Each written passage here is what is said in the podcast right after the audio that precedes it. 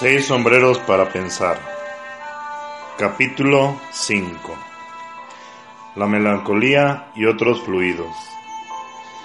Este capítulo está destinado a los que todavía no se convencen, a los que continúan creyendo que la noción de seis sombreros para pensar es un juego frívolo y sin sentido que nada puede agregar a nuestra habilidad para pensar estas personas deberían leer este capítulo, los otros pueden ignorarlo si así lo desean.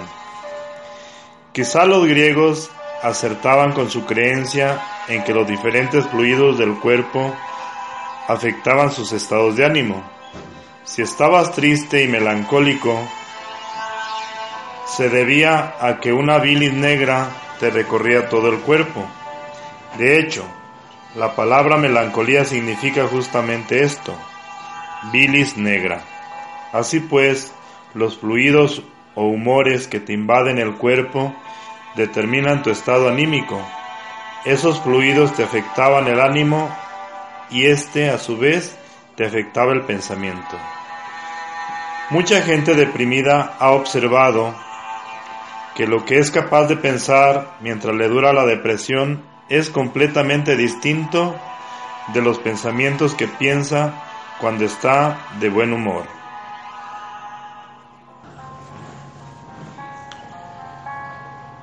Hoy sabemos mucho más sobre el cerebro y podemos explicar mejor el tema de los fluidos griegos. Sabemos que el equilibrio de los productos químicos, neurotransmisores, que actúan sobre el hipotálamo pueden afectar intensamente el comportamiento. Sabemos sobre las endomorfinas, similares a la morfina, liberadas en el cerebro.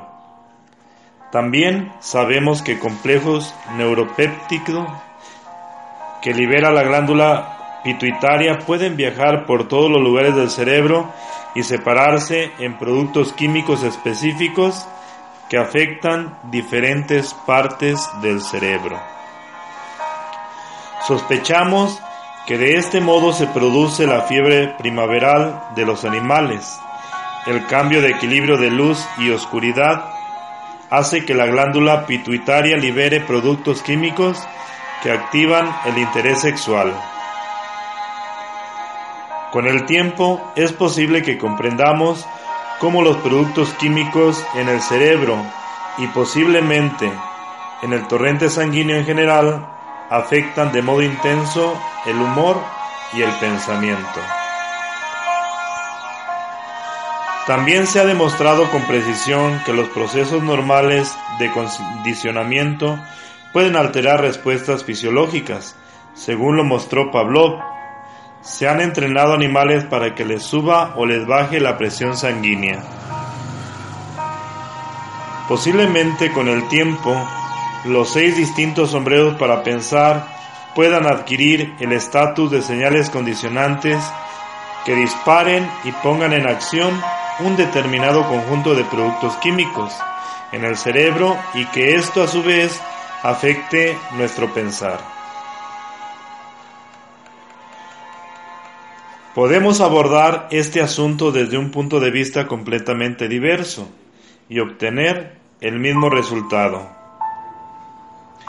Si consideramos que el cerebro es un sistema de información activo, observamos que su comportamiento es del todo diferente desde los sistemas de información pasivos que se utilizan en computadoras y en otras cosas, por ejemplo, en imprenta. En el mecanismo de la mente descubrí de modo preliminar los sistemas activos. Este libro fue editado en 1969 y los científicos en computación de quinta generación que han cambiado de opinión y aceptado que los sistemas activos autoorganizables son esenciales, solo ahora lo están descubriendo.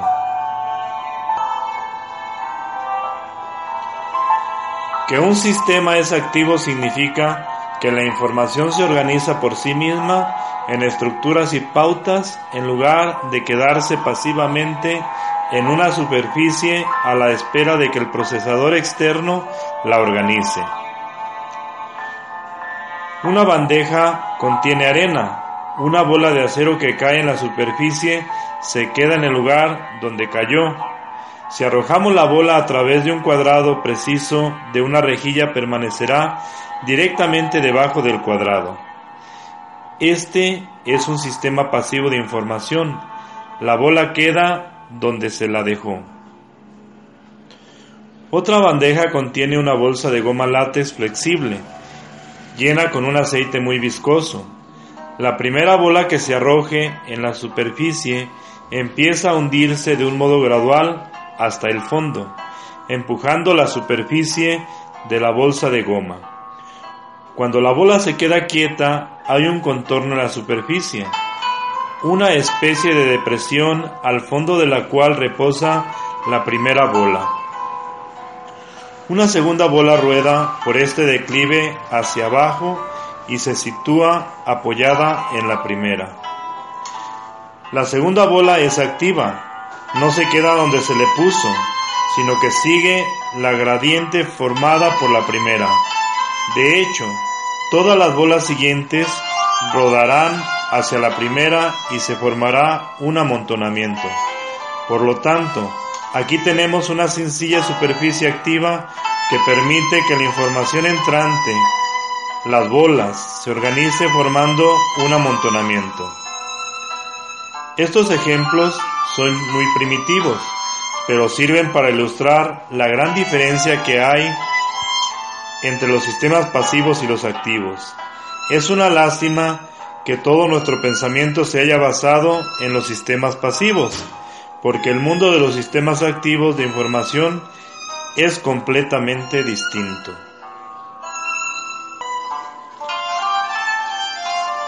Es posible mostrar cómo las redes nerviosas se comportan como sistemas activos de información que se organizan a sí mismos. Esto es lo que empecé a hacer en el mecanismo de la mente. Y por cierto, el modelo que propuse en ese libro ha sido simulado ahora en computación y efectivamente funciona de acuerdo con lo predicho. Quien permite que la información entrante se organice a sí misma en estructuras es la naturaleza activa del universo y del sistema nervioso. Lo que da origen a la percepción es la formación y el uso de tales estructuras.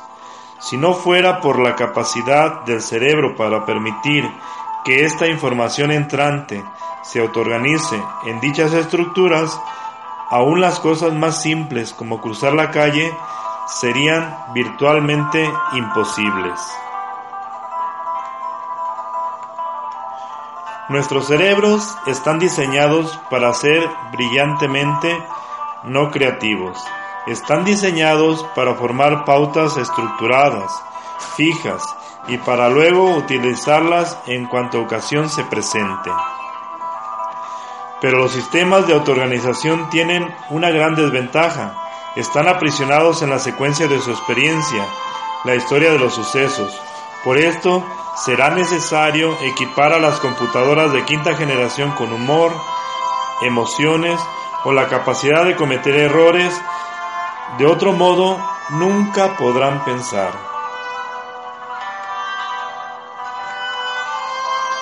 Las soluciones químicas alteran mucho los umbrales y sensibilidades de las unidades nerviosas. Como consecuencia de un cambio en estos productos químicos, se da la estabilización de una estructura distinta. En cierto modo tenemos un cerebro diferente para cada trasfondo químico diferente. Esto sugiere que las emociones son parte esencial de nuestra capacidad de pensar y no solo algo extra que nos confunde el pensamiento. La gente que tiene dificultades para tomar decisiones debería meditar el hecho de que distintos productos químicos del cerebro ya han tomado determinaciones que son acertadas para cada caso particular. Por lo tanto, las opciones son correctas, pero para diferentes cerebros, de allí la indecisión. La gente, en momentos de pánico o de furia, tiende a comportarse de un modo primitivo. Una posible causa es la siguiente. El cerebro raramente se encuentra en estas especiales condiciones químicas y por lo tanto no ha tenido oportunidad de adquirir estructuras de reacción compleja. Esto significaría que existe una muy buena razón para entrenar gente bajo esas condiciones emocionales, como siempre han hecho los militares. La importancia de los cambios de productos químicos en el cerebro es, entonces, evidente. Esto surge, por una parte, del conocimiento cada vez mayor que vamos adquiriendo sobre el comportamiento de nuestro cerebro. Por otra parte, de las reflexiones teóricas sobre el comportamiento de los sistemas de información activos con capacidad de autoorganización.